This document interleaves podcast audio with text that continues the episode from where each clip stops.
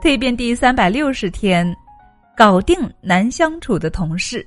即使你性格再好啊，也不能够保证同任何人相处都百无禁忌。即使你见识过很多人，总有那么个人会让你觉得头疼，对吗？每个办公室里面都会有一两个人，总会让你觉得无法自然的相处。那么遇到这样的人，你该怎么办呢？这里啊，给大家几个建议，希望可以帮助你消除烦恼。第一，突破难相处的心障，要多看到对方的优点，少盯住他的缺点。如果你心中不再认为对方难相处，厌恶和抵触的情绪自然就会消除。第二，将心比心，换位思考。接下来，你可以思考对方为什么对你不友善呢？也许是你无意中刺痛了对方的某个弱点，又或者跟对方存在着竞争关系，让对方对你产生了戒备和偏见。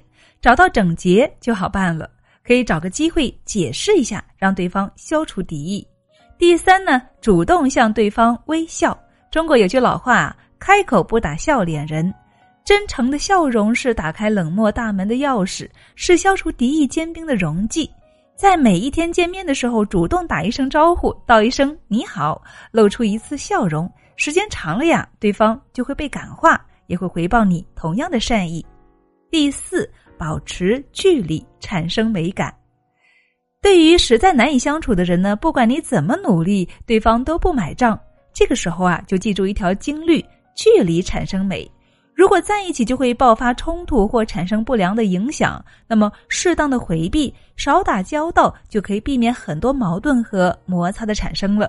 当工作需要必须共事一段时间时，请遵循一个原则，那就是秉公办事，对事不对人。